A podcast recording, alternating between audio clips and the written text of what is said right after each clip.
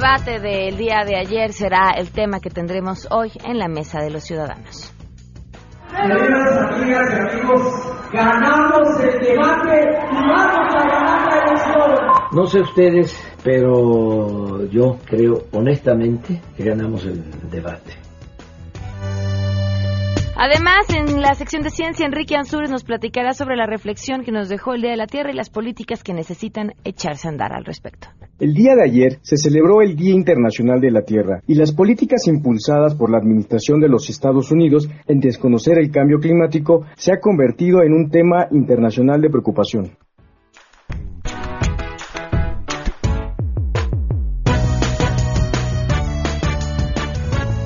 Así arrancamos este lunes, quédense con nosotros. MBS Radio presenta a Pamela Cerdeira en A Todo Terreno, donde la noticia eres tú.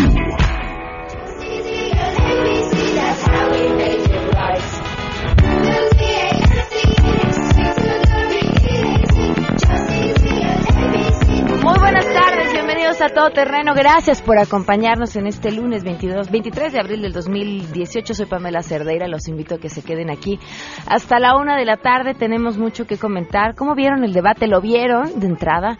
Eh, ¿Lo lo disfrutaron. Fíjense que ponía una encuesta en Twitter justo terminando el debate a quien consideraban ganador del debate y me llamó muchísimo la atención que los votos iban parejitos entre Andrés Manuel Observador y Anaya y de repente entraron así como cuatro mil votos en prácticamente cinco minutos, así y, y, Mid se fue como al lugar, de- al 78% de, que, de lo creían ganador, o sea, el primer lugar.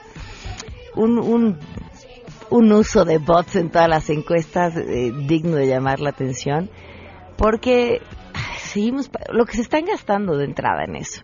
Y dos, pues como a quién engañan, ¿no? ¿Qué, qué más da?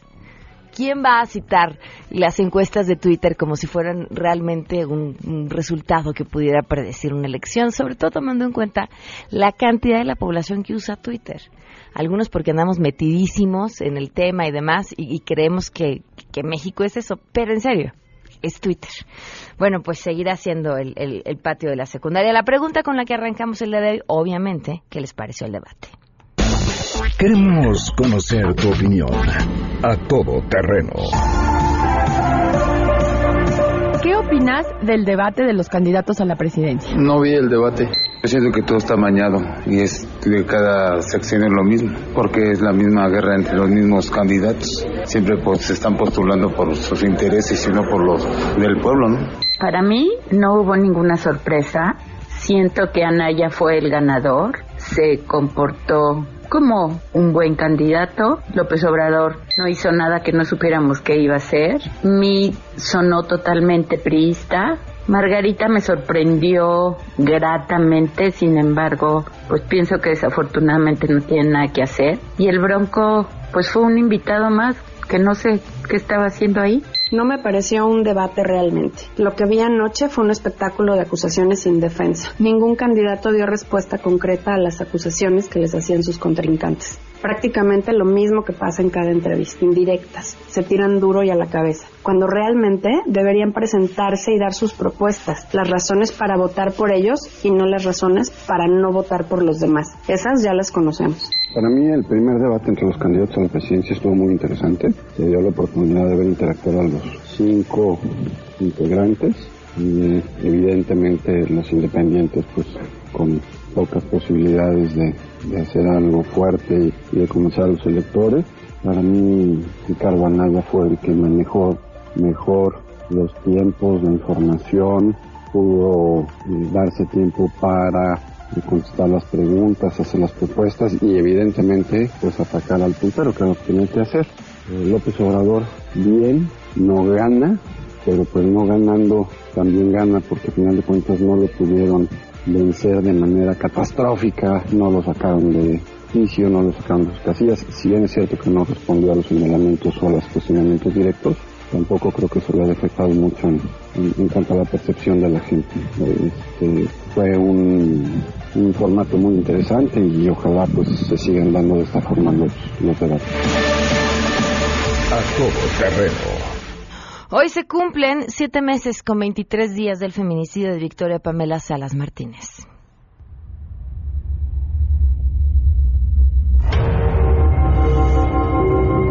Yo me enojaba con mi esposo porque le decía, ¿cómo no vamos a hacer la voz? ¿Por qué se nos está tratando de, de la vida de alguien? Es mi hija y la mataron. ¿Por qué no debemos de pedir información? ¿Por qué no deben de estar ocultando cosas? Ocultando cosas? Victoria, pues nada.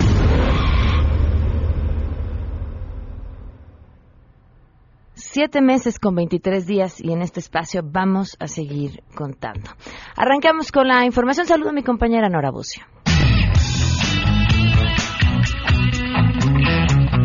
Pamela, te saludo con gusto y te comento que la Secretaría de Gobernación refrendó su compromiso de defender a los menores de edad del país conforme a los acuerdos establecidos en los Objetivos para el Desarrollo Sostenible 2030 de las Naciones Unidas. El subsecretario de Derechos Humanos de esta dependencia, Rafael Avante Juárez, resaltó la importancia de que todos los menores cuenten con acta de nacimiento, disminuyan los embarazos en adolescentes, así como lograr cambios importantes en el combate a la violencia contra los menores y que haya un registro de niños con menor dilación. Durante la reunión sectorial de la Secretaría de Gobernación para la ejecución del Programa Nacional de Protección de Niñas, Niños y Adolescentes, señaló que a partir de este momento y hasta que concluya la presente administración, trabajarán intensamente en poner el interés superior en nivel y prioridad que tiene la niñez mexicana. Exhortó a los diferentes organismos de la Secretaría a hacer que el interés superior de la niñez alcance el peso específico que a todos nos importa que tenga. Avante Juárez insistió en la importancia de centrar todos los esfuerzos en cuidar la semilla que son nuestras nuevas generaciones para que niños y jóvenes convivan sanamente. A su vez,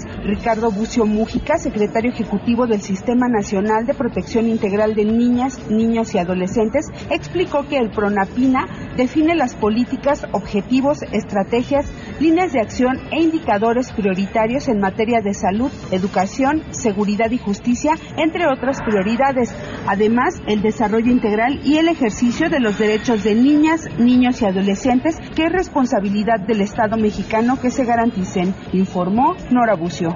La Procuraduría Federal del Consumidor reconoció a la Cámara de Diputados por aprobar reformas a la Ley Federal de Protección al Consumidor que amplía de 180 días a 18 meses el plazo para que inicie con el cobro de multas y créditos fiscales. De acuerdo con la Profeco, esta ley contribuye a los derechos de los consumidores, aunque aún falta que sea aprobada en el Senado de la República. Dicho decreto otorga a la Profeco carácter de autoridad fiscal con atribuciones para llevar a cabo el procedimiento administrativo de ejecución sin sin embargo, genera una carga excesiva a las atribuciones de Profeco, situación que hace inaplicable su implementación en estos momentos. Por ello, consideran que es indispensable generar una adecuación en sus distribuciones organizacionales y estructurales a fin de que puedan cumplir cabalmente con las disposiciones establecidas con esta reforma. En tanto entre en vigor estas reformas, la aplicación de las multas continuará conforme al régimen actual, es decir, por conducto del Servicio de Administración Tributaria.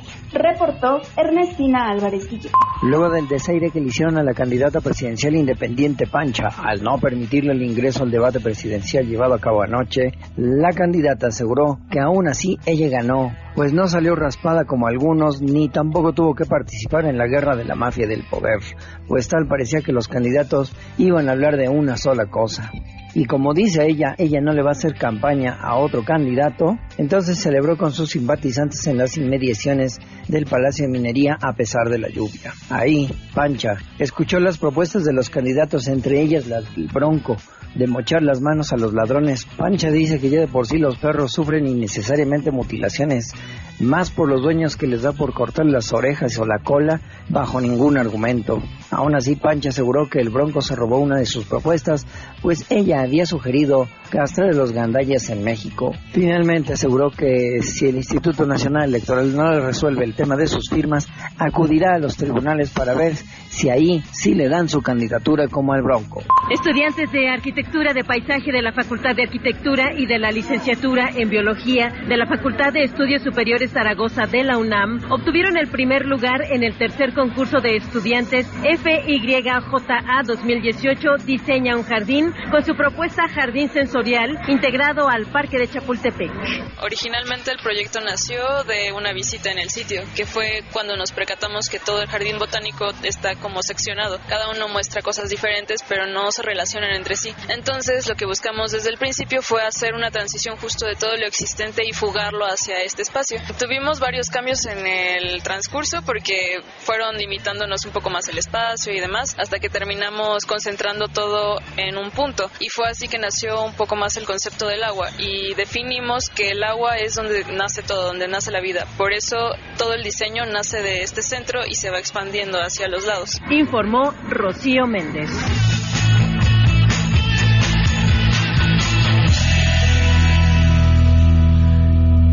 Doce con trece y tenemos buenas. Nos acompaña Rodrigo Cachero hoy para compartirnos las buenas noticias porque este viernes estaremos celebrando el aniversario de A Todo Terreno, tres años, y una de las formas de celebrarlo será con una invitación al público para ver el test, justamente obra de teatro en la que él es protagonista. ¿Cómo estás, Rodrigo? Muy buenas tardes. Muy bien, muy bien, buenas tardes. ¿Cómo están por allá? Muy bien, de entrada muy contentos de poder celebrar con ustedes eh, tres años de programa, pero platícanos más sobre el test y lo que el público va a poder ver. No, bueno, pues muy honrados primero nosotros, ¿no? Por porque nos acompañen ese día y bueno, es una obra eh, interesante, inteligente, amena, donde trata de hacerte las ambiciones del ser humano. Y bueno, es interesante porque es una cena entre cuatro amigos, dos parejas, y parece que se llevan muy bien, pero en cuanto sale el tema del dinero, el tema del poder, de la ambición, pues las relaciones se rompen y vemos cuán frágil es la esencia del ser humano, ¿no? Y es muy divertida pues porque estamos viviendo estas épocas electorales, incluso ayer vimos el debate y hay momentos que son graciosos per se. La obra no intenta hacer chistes, sino es la empatía que causa en el público, ¿no? El verse reflejado con una situación dinero por medio, ¿no? Justo lo que te estaba diciendo, podríamos haber hablado ayer de cinco amigos que podrían haberse llevado muy bien, justo el momento en el que la discusión tiene que ver con el poder y el dinero. Exactamente, exactamente, y de pronto pues uno de esos cinco amigos viene con su chistosada de cortar manos o de decir que cree en el matrimonio. Y nosotros venimos con las eh, ocurrencias de un personaje que se llama Héctor, que efectivamente es muy visceral, es muy niño, es muy mediático y lo que hace es eh, pues provocar la risa porque es ver a un niño, a un señor de 50 años metido en en el personaje y en las reacciones de un berrinche de un niño, ¿no? Entonces, eso le ha gustado mucho a la gente, pero no es una comedia barata ni es una comedia eh, ligera, sí es una comedia, pero es interesante porque nos reflejamos en todo momento, ¿no? Eh, ¿Con quién estás compartiendo el escenario? Eh, está Isabela Camil en el personaje de Paula, Héctor lo hace Víctor Hugo Martín y Juan Carlos Barreto, alternando funciones, yo alterno funciones con Claudio Lafarga, y en el papel de Berta está Luz Ramos y Geraldine Bazán. Ok, pues estaremos allá. Ah, perdón, y también está, perdóname que te interrumpa, también está Claudia Nin en el personaje de, de, Berta. Y pues yo tendré la fortuna de estar con ustedes el, el viernes 27 para celebrar sus tres años de todo terreno con muchísimo gusto. No, pues ahí estaremos muy contentos. Y quienes no alcancen boletos para ir el viernes, ¿en, ¿en qué otro momento pueden ir a esta función? Ah, qué bueno que lo preguntas. Estamos de jueves a domingo en el Teatro Céntrica, allá en Santa Fe, en un teatro muy, muy bonito. Este, y vamos a dar funciones el martes primero de mayo, por si están descansando ah, en sus casas y es día festivo, entonces pues se les avisa que, va a haber función ese día. Muy bien, pues nos veremos el viernes, Rodrigo. Muchísimas gracias. Gracias a ustedes y un beso. Que estés muy bien. Pues ahí está hasta el primero de mayo para que puedan ir al teatro también. Si quieren acompañarnos en el, en el aniversario, ¿podemos regalar? ¿Sí? ¿Cinco? ¿Cinco boletos dobles? Al 5166125. Y ustedes preguntarán por qué si está el WhatsApp, está el Facebook y está el Twitter. Lo hacemos por teléfono porque está más fácil llevar la lista y, y no confundirnos y no enloquecer las primeras cinco personas que llamen en este momento y que nos acompañen. Nos va a dar muchísimo gusto verlos el viernes en el Teatro en Céntrica Santa Fe para ver el test y festejar los tres años de A Todo Terreno. Oigan, otra de las buenas noticias, yo celebro de verdad el formato del debate del día de ayer. Me gustó, fue novedoso. Creo que, que nos ofreció otra forma de enterarnos, conocer, cuestionar. Los moderadores lo hicieron estupendamente bien, en especial a Susana Oresti. Una gran felicitación el trabajo que, que hizo ayer también Denise y, Sarmiento. Muy bien, muy bien. Creo que en, eso, en eso ganamos todos. La felicitación al INE por la por haber construido, por haber logrado construir este formato. Veremos ya cómo nos va en el segundo, pero creo que eso tenemos que reconocerlo y celebrarlo. Vamos a una pausa y volvemos. Más adelante, a todo terreno. Tenemos nuestra mesa de ciudadanos y por supuesto platicaremos sobre el debate. A todo terreno cumple tres años y queremos festejar contigo. Sé parte de la transmisión especial desde el Turibús el viernes 27 de abril. Queremos que te unas al tradicional grito Godínez desde el Ángel de la Independencia. Y nos acompañes a dar el rol por la avenida más emblemática de la Ciudad de México. Gana tu lugar escuchando a todo terreno con Pamela Cerdeira. Si te perdiste el programa A Todo Terreno con Pamela Cerdeira, lo puedes escuchar descargando nuestro podcast en www.noticiasmbs.com.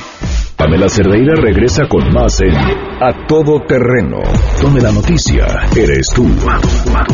Marca el 5166125. Hey, brother, there's an endless road to rediscover. Hey, sister, know the water's sweet, but blood is thicker. Sky comes falling down. terreno, ya estamos aquí en nuestra mesa eh, ciudadana. Les agradezco enormemente a Roberto Duque que nos acompaña. Gracias por estar con nosotros, Roberto. Pamela, gracias. Juan Francisco Torres Landa, bienvenido. Pamela, Gracias, gracias. por estar aquí. Armando Santa Cruz, bienvenido. Gracias, Pamela. ¿Cómo vieron el debate? Bueno, eh, yo creo que es un debate en el que, eh, contra lo que algunos eh, opinan, yo pienso que no se van a mover de manera muy significativa los números.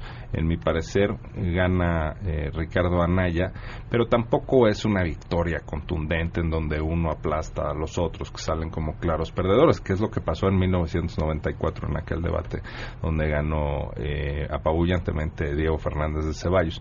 No, tampoco vimos eso, pero fíjate Pamela, me da la impresión que la expectativa que había del debate y el resultado ya del debate, como lo vimos, no están muy alejadas. O sea, eh, el que llegaba como favorito por sus dotes de polemista era Ricardo Anaya, pues cumplió con, con ello. Eh, López Obrador, pues a aguantar, a resistir, a no perder los votos que ya eh, ha ganado, las simpatías que ya ha ganado, pues creo que también.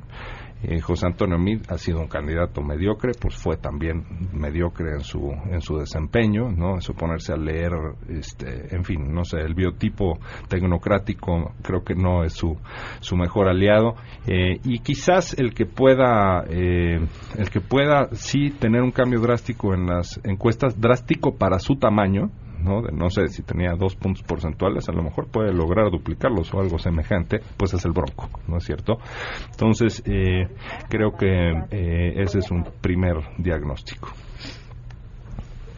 Pues mira, yo creo que también en los temas que, que nos ocupan y que supuestamente son los que más eh, se iban a tratar, seguridad y justicia y corrupción, eh, el lodazal prevaleció más que las propuestas, ¿no? Este parecía ser que era un ejercicio, se entiende que a lo mejor electoralmente era rentable tratar de destrozar a, a los contrarios, ¿no? Alguien se quejó de que le estaban echando el montón y bueno, eh, no, no era ninguna sorpresa, pero si, si vas al fondo del asunto, nos pareció que el diagnóstico es muy pobre, por no decir que inexistente, y los cómo de llegar a resultados también son pues nada más enunciados eh, sumamente sueltos, ¿no?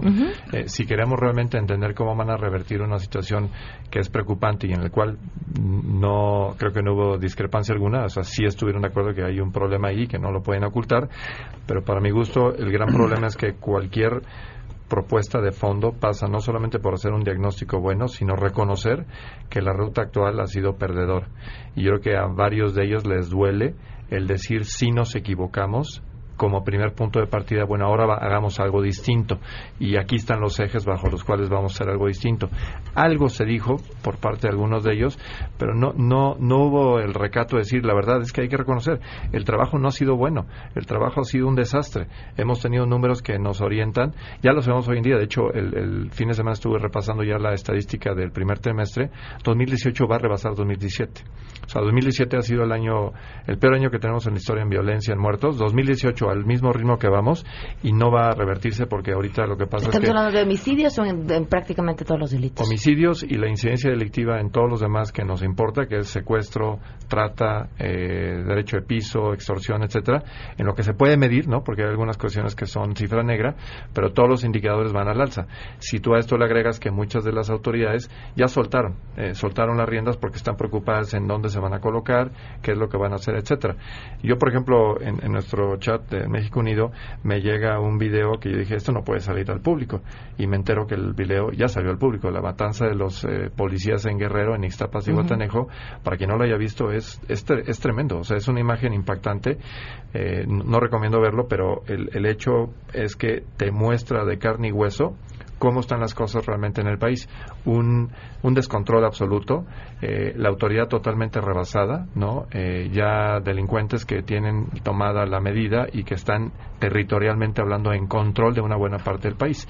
Y todo esto, insisto, eh, no, no hay esa resolución clara de decir estamos en este problema y esto es como lo vamos a resolver. Todos hablan nada más de, bueno, vamos a hablar con los policías, vamos a hacer algo de investigación, etcétera, pero no le entran al toro por los cuernos.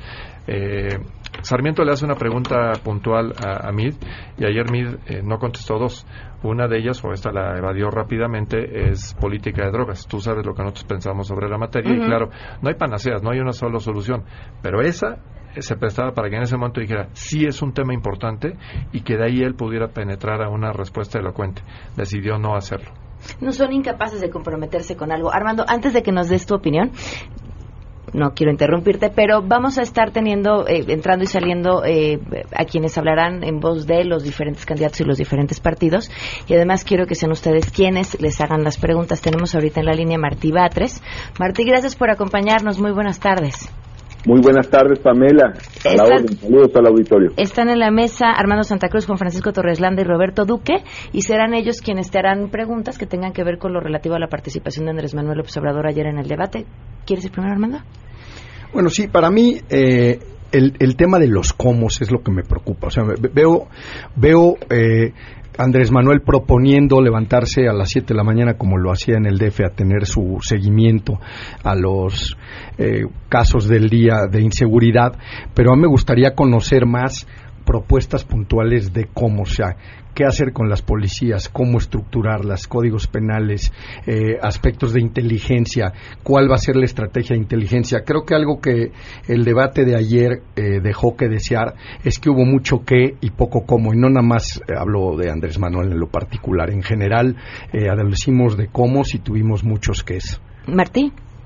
Bueno, yo creo que muchos de los cómo se pueden encontrar en la forma en que trabajó en la Ciudad de México. Es decir, hay propuestas que parten de esa experiencia. La reunión de la mañana de las seis, que fue en el gobierno de la ciudad, que ahora será a las siete en el gobierno federal, tiene que ver con un mecanismo de control. Eso es un cómo. Cómo tener un mecanismo de control cotidiano, un reporte diario, una evaluación todos los días del estado de la inseguridad, cómo saber dónde está creciendo la inseguridad, dónde hay que atacar más. Eso se tiene con el reporte y la acción cotidiana. La reunión de la mañana, por cierto, de la que yo formé parte durante dos años, tenía esa eh, función y podían tomarse ahí decisiones inmediatamente. Se recibía el parte general, el parte de una coordinación territorial y ahí estaba el secretario de Seguridad Pública, el procurador, el secretario de Gobierno para eh, recibir instrucciones y tomar medidas inmediatamente. Eso ayudó mucho a bajar los índices delictivos en la Ciudad de México. Bajaron los índices delictivos en un 12%, los homicidios disminuyeron en más de un 30% y por otro lado también eh, se tuvo éxito en la disminución del secuestro en más de un 20%. Eh, disminuyeron, por ejemplo, casi a la mitad los robos de vehículo y disminuyeron los asaltos violentos. Entonces, esos resultados se deben a varias medidas. Ese es un cómo, pero también eh, la política social ayudó. No solo fue una política de fuerza y de control institucional, sino que también se generaron también se generaron mejores condiciones sociales y eso evidentemente quitó presión, quitó presión al, al problema de la inseguridad no es que haya una relación mecánica entre eh, pobreza e inseguridad, pero sí hay una relación comprobada, estadística firme, entre desempleo e inseguridad, entre ruptura del tejido social e inseguridad, así de que lo social formó parte muy fuerte de la política del gobierno de la ciudad y ayudó como una forma de prevención. También eso es un cómo específico y concreto. Se tomaron otras medidas, por ejemplo, hubo un sistema de estímulos a los policías, se premió a los policías que cumplieran con su deber, cada mes hubo una ceremonia de reconocimiento de los policías e igual de igual manera se tomaron eh, decisiones para eh, tener una capacidad eh, instalada necesaria para las detenciones que ocurrieron durante esa época.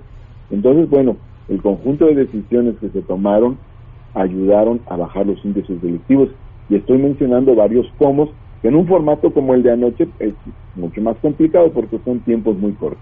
Martí, una última pregunta parte de Roberto Duque. Sí. en materia de corrupción, yo anoté las preguntas que fueron evadiendo tanto Anaya como Mid como López Obrador y se las quiero preguntar pues a, a cada uno. En este caso de Morena, no replicó López Obrador en el debate una pregunta expresa y clarísima acerca de que se ha allegado de personajes como Bejarano, como Imas, como Ponce, ¿no? Los dos primeros que hemos visto recibiendo fajos eh, de dinero. También se mencionó a Manuel Bartlett, que según con, bueno, al menos de los seguidores de López Obrador que yo conozco, lo han condenado durante muchos años como el autor de un fraude descomunal contra Cuauhtémoc Cárdenas en 1988, por citar estos cuatro casos.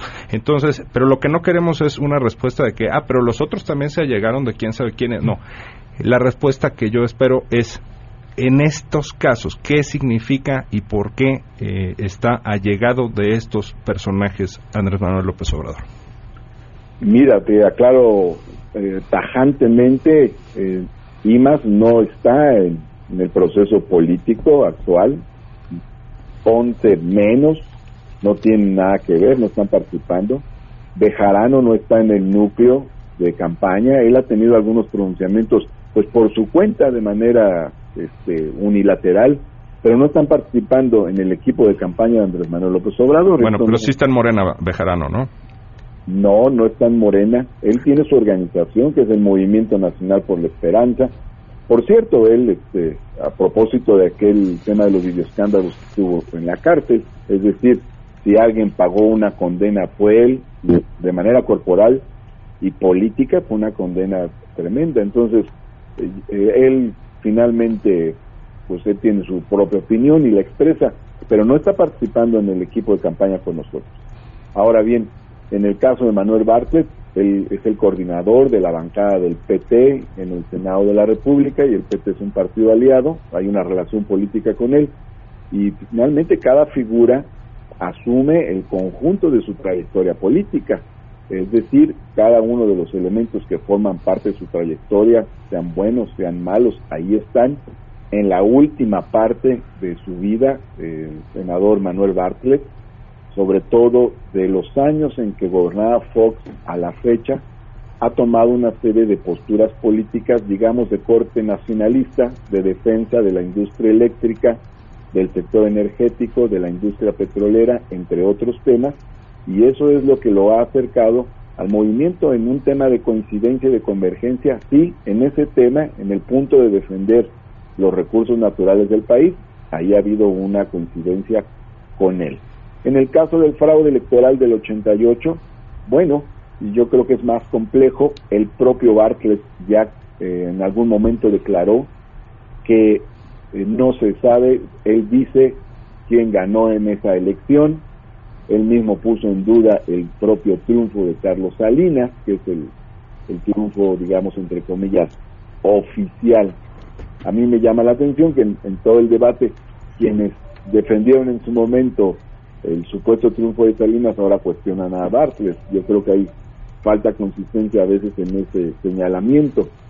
Pero el aval al supuesto triunfo de Carlos Salinas en 1988 no dependió eh, de la Secretaría de Gobernación de aquel momento, sino del colegio electoral formado en su mayoría por diputados del PRI y en segundo lugar la segunda bancada por diputados del PAN, es decir, quienes declaran a Salinas de Gortari supuestamente ganador de las elecciones de 1988 son las bancadas del PRI y del PAN en el colegio electoral, es decir, los que se convertirían después en diputados. Y por cierto, el PAN después avaló al gobierno de Salinas, entró en un acuerdo con él de supuesto cogobierno y a partir de ahí inventó la fórmula de eh, la legitimación, eh, ¿cómo le llamaron? Una legitimación ganada en los hechos, algo así.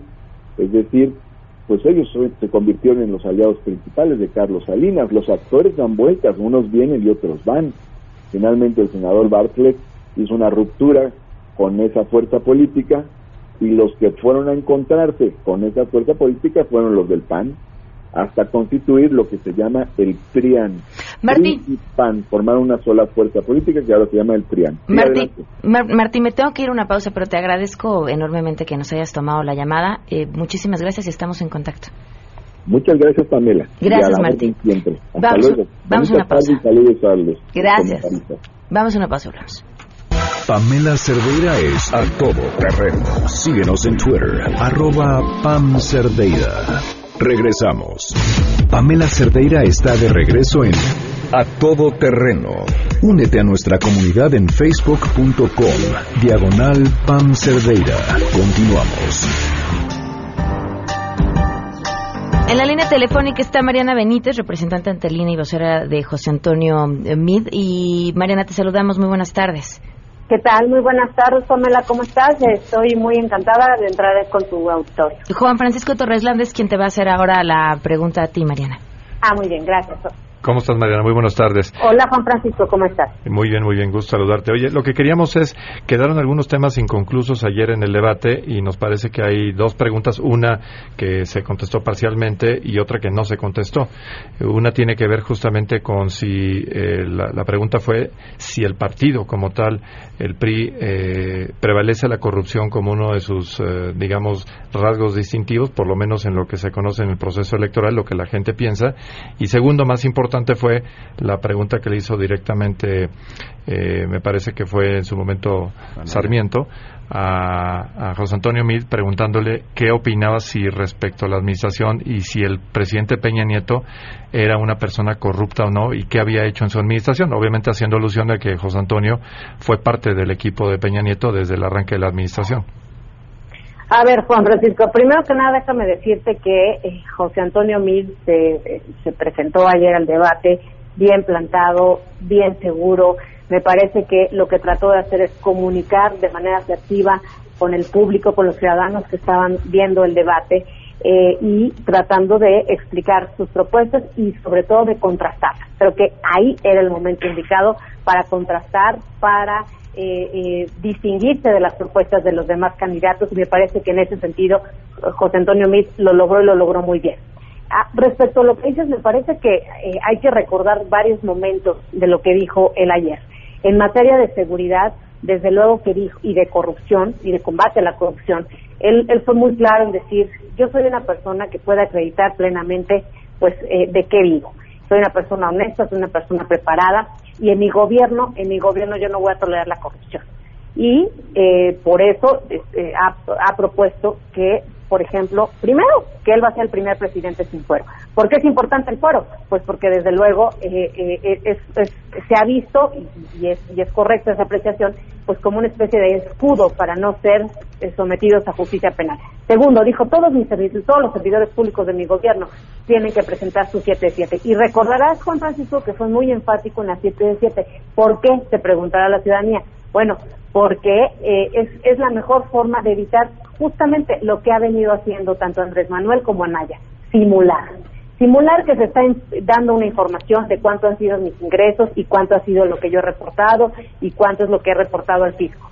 Simular eh, porque pues no se reporta lo que hay en otras instancias como por ejemplo el registro público de la propiedad, el SAT y, y, otras instancias. Entonces, Mariana, Mariana no sé si lo que estás haciendo es un, eh, digamos, repetirnos lo que nos dijo el candidato y eh, con una visión prospectiva. Creo que la pregunta fue más bien retrospectiva. ¿Cuál es la opinión respecto a lo que ha venido sucediendo en la administración del partido de aquí para atrás? Es que lo que él dijo, a ver, primero yo no te voy a contestar algo que él eh, debió contestar. O sea, yo no voy a interpretar como los moderadores de Morena o de Anaya de lo que quiso Bueno, contesta tú. Digo, no, no contestas Me parece que ha sido autocrítico, me parece que ha sido autocrítico José Antonio Mil. En el caso de seguridad dijo, nos hemos quedado cortos en la prevención, nos hemos quedado cortos en materia de investigación y desde luego que esa situación se tiene que cambiar. Y lo dijo muy claro. Entonces, hace, no fue en el debate, pero hace unos días también dijo, la violencia ha rebasado al Estado y, me parece que necesitamos una estrategia distinta a lo que se vino manejando. Creo que ese es un punto de arranque muy importante de evaluar en su justa dimensión eh, un, digamos, un aspecto muy importante de este gobierno. Pero, pero él no se queda en eso, él, él va a trazar una ruta eh, donde se distingue y se, y, se, despegue de esa de, de lo que se hizo eh, pero también ha reconocido lo que se hizo bien, porque sería muy mezquino de parte de José Antonio, pues eh, no no reconocer los grandes avances que hoy por hoy desafortunadamente no se reconoce en su completa dimensión aquí en México, pero por ejemplo en el mundo han reconocido la reforma educativa como un gran avance, han reconocido la reforma energética como un gran avance y han reconocido inclusive la reforma fiscal porque de por la turbulencia internacional en la que nos vimos eh, eh, eh, envueltos en México y en varios otros países, si no hubiéramos hecho esa reforma fiscal, hoy, estaríamos hablando de una crisis completa financiera. Mariana, te, te, agradezco enormemente que nos hayas tomado la llamada y que nos hayas contestado a esta pregunta por parte de la Mesa Ciudadana. Muchísimas gracias. Muchísimas gracias, Pamela. Un saludo, Juan Francisco. Hasta luego. Está en la línea eh, Jorge López, diputado federal, vocero de la coalición por México al frente. Y te saludo, Jorge. Gracias por acompañarnos. Armando Santa Cruz, quien te va a hacer la pregunta.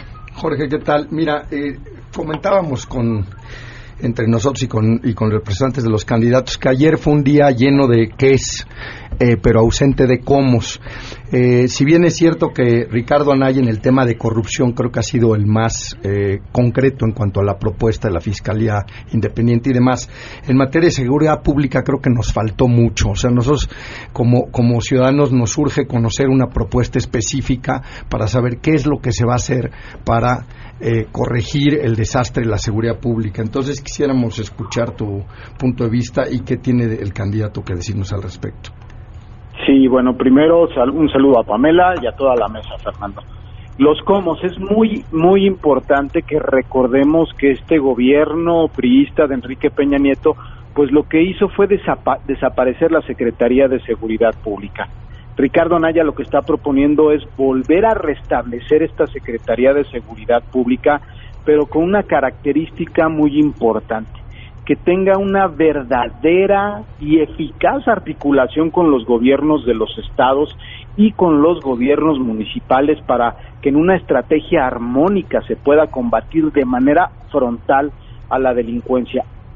La, la segunda línea, que es bien importante porque no nada más con el hecho de crear una institución eh, se puede combatir a la delincuencia y como tú bien lo señalas, el poder resolver este índice tan alto en materia de criminalidad que hay en nuestro país, pues es hacer lo que no está haciendo este gobierno y eso lo que significa es utilizar los mecanismos de inteligencia del Estado para desmembrar los sistemas financieros y de operación de la delincuencia organizada. Ayer Ricardo hizo un ejemplo muy concreto, seguramente lo recordarán, de un caso en Italia, en donde sin disparar un solo tiro se pudieron detener a más de un centenar de líderes de narcotraficantes. Pues precisamente esta acción de utilizar los mecanismos de inteligencia del Estado pues tiene que ver con una estrategia seria, profunda y de hondo calado para poder eh, llevar a cabo esta acción, que es una deuda pendiente, histórica y además que lastima mucho en estos momentos a toda nuestra sociedad. Si me permiten, les doy un, tercer elemento, que este es dignificar a las policías. A ver, tenemos que partir de la base de que el policía sea reconocido no solamente en su salario, también su familia tiene que tener la tranquilidad de que contará con incentivos sociales muy importantes, seguros de vida, seguros de estudios para los niños, los hijos de estas familias de los policías y eso lo está proponiendo en la estrategia integral también Ricardo Anaya, lo estamos proponiendo en Por México al, frente. Y también algo que es muy importante, un cuarto eje, poder supervisar la debida aplicación del sistema penal acusatorio. Todos sabemos que hoy nuestros alcaldes, seguramente ustedes, quienes viven en algún municipio o en alguna delegación, habrán escuchado de alguno de los titulares, ya sea de delegación o de alcaldías, que no les queda claro cuál es la manera como está funcionando este nuevo sistema penal acusatorio.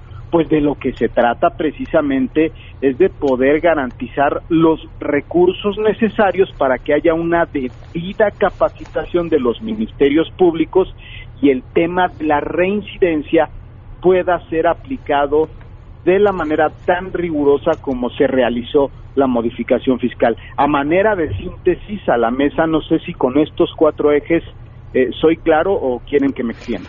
no se nos acaba el tiempo, Jorge, pero te agradezco, te agradezco mucho que nos hayas acompañado con tu respuesta. No, el agradecido soy yo y un dato adicional, sí se tiene que eliminar el fuero pero les, como diputado federal les digo, y de manera muy breve, hoy hay un compañero mío del PRI, Tarek Abdalá, que fue el tesorero de, de César Duarte, y de manera curiosa, el PRI se ha opuesto de manera sistemática a que se le lleve a cabo un juicio de desafuero para que pueda ser procesado. Eso también tiene que ver con un tema de seguridad para que no haya intocables en nuestro país. Muchísimas gracias a todos. Muchísimas gracias, Jorge López, diputado federal, vocero de la Coalición por México al Frente. Gracias. Está también en la línea Jorge Camacho eh, para mm, hablar en representación de Margarita Zavala. Y la última pregunta por parte de Roberto Duque eh, te la va a hacer Roberto. Jorge, te escuchamos. Gracias, Pamela. Los saludo con muchísimo gusto. Gracias, Roberto.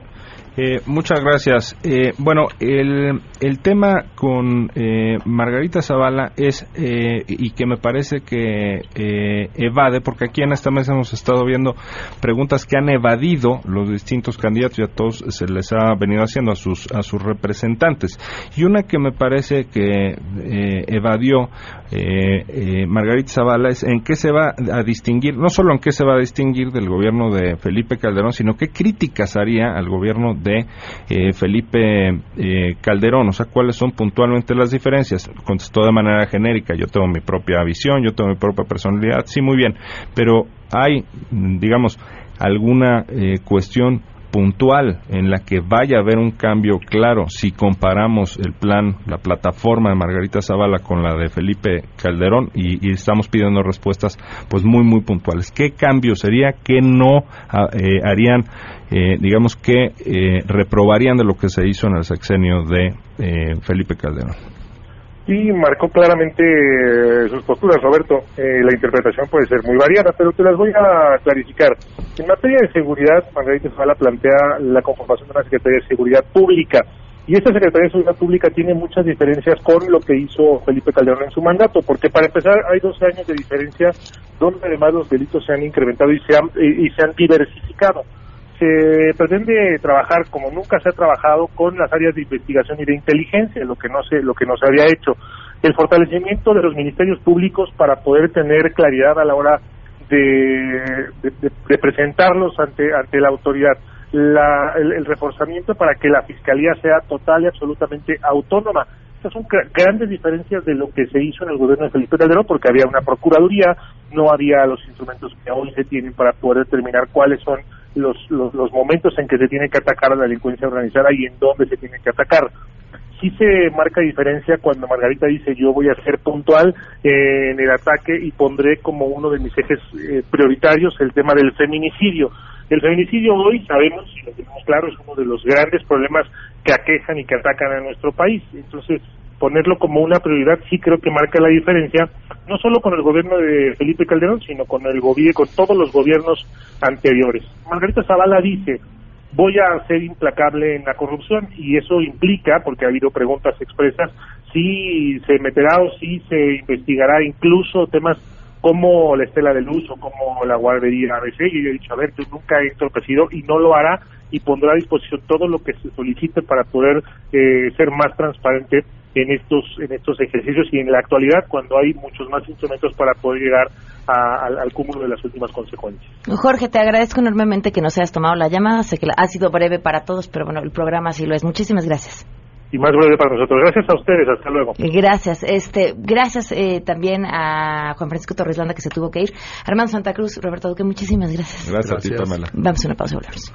A todo terreno, cumple tres años y queremos festejar contigo. Sé parte de la transmisión especial desde el Turibús el viernes 27 de abril. Queremos que te unas al tradicional grito Godínez desde el Ángel de la Independencia y nos acompañes a dar el rol por la avenida más emblemática de la Ciudad de México. Gana tu lugar escuchando a todo terreno con Pamela Cerdeira. Si te perdiste el programa A Todo Terreno con Pamela Cerdeira, lo puedes escuchar descargando nuestro podcast en www.noticiasmbs.com. Estamos de regreso. Síguenos en Twitter, arroba Pam Cerdeira, todo terreno, donde la noticia eres tú. Continuamos. Enrique Ansures trae unos regalazazazazos. Bienvenido, Enrique. ¿Cómo estás? Muy bien, y aquí corriendo porque se nos acaba el tiempo. Ay, soy una mala persona, pero no, Enrique. No, no, hay prioridades. Pues bueno, de entrada tenemos una nota bastante interesante, preocupante. El día de ayer fue el Día Internacional del Planeta Tierra. Y como puntos centrales se está, eh, se está eh, invitando a recapacitar no solamente al país, sino a la humanidad entera, que tenemos un grave problema por la eh, sobrepoblación, no hay estrategias en los países para controlar la explosión demográfica. O sea, todos los problemas del futuro y los que se están presentando eh, actualmente es por la explosión eh, demográfica. Entonces, se está invitando a que empiece a haber conciencia y a generar políticas públicas de Estado en todos los países para controlar la sobrepoblación. Y de entrada ahí viene conectado justamente con el calentamiento global, la escasez de los recursos y las guerras que se nos vienen, eso es definitivo, ya empezamos a sufrir eso por el agua. Y justamente viene por el calentamiento global y que en consecuencia tiene el cambio climático, que la semana pasada hablamos justamente de estos tres estudios de manera independiente de investigadores que, que, que se dieron cuenta que ya realmente la corriente del Atlántico se está viendo afectada y eso como historia de ciencia ficción, como esta película del día después de mañana, está ya, ya está pasando y esto es un problema muy grave. Y lo más preocupante es que las políticas públicas de Estado que está llevando el presidente Donald Trump es no existe el calentamiento global, es un invento de los chinos, aunque los científicos de todo el mundo lo están diciendo. Y es obvio, pues porque realmente Estados Unidos consume el 30% de los recursos naturales de todo el planeta y produce los gases de efecto invernadero que nos están Está preocupado por los dólares del mañana y no por las generaciones. Entonces invitamos al, al, radio escucha que se ponga, este, ahora sí que recapacitar y con unas, con pequeñas acciones de, de poder reciclar, este, separar la basura, uno puede contribuir a esto, ¿verdad? O sembrar un arbolito. Tengo unos muy buenos regalos, traigo eh, unos, unos libros para todas aquellas este, niñas que quieran ser científicas o llegar a hacer algo muy grande en esta vida y les dicen que no se puede, sí se puede, y para poder dormir bien, sus papás les pueden contar un cuento con este libro que se llama Cuentos de Buenas Noches para Niñas Rebeldes, parte 2. Imagínate, habla de historias de muchas mujeres que han destacado y que se han superado. Les traemos tres. Ah, ¿cómo le hacemos? 5166 quienes llamen, primeras tres personas se los llevan. Enrique, muchísimas Síganme gracias. Mi Twitter, arroba Enrique Ansures, ahí les voy a poner la nota y en mi fanpage en Facebook, este, Enrique Ansures, divulgador de la ciencia, ahí estoy poniendo esta información. Muchas gracias. Oigan, y para votar en la Ciudad de México elegiremos 16 alcaldías por primera vez con 10 concejales. Si quieren saber cuáles son sus funciones, www.ism.mx. Adiós. MBS Radio presentó a Pamela Cerdeira en A Todo Terreno. Te esperamos en la siguiente emisión, A Todo Terreno, donde la noticia eres tú. MBS Radio, en entretenimiento, estamos contigo.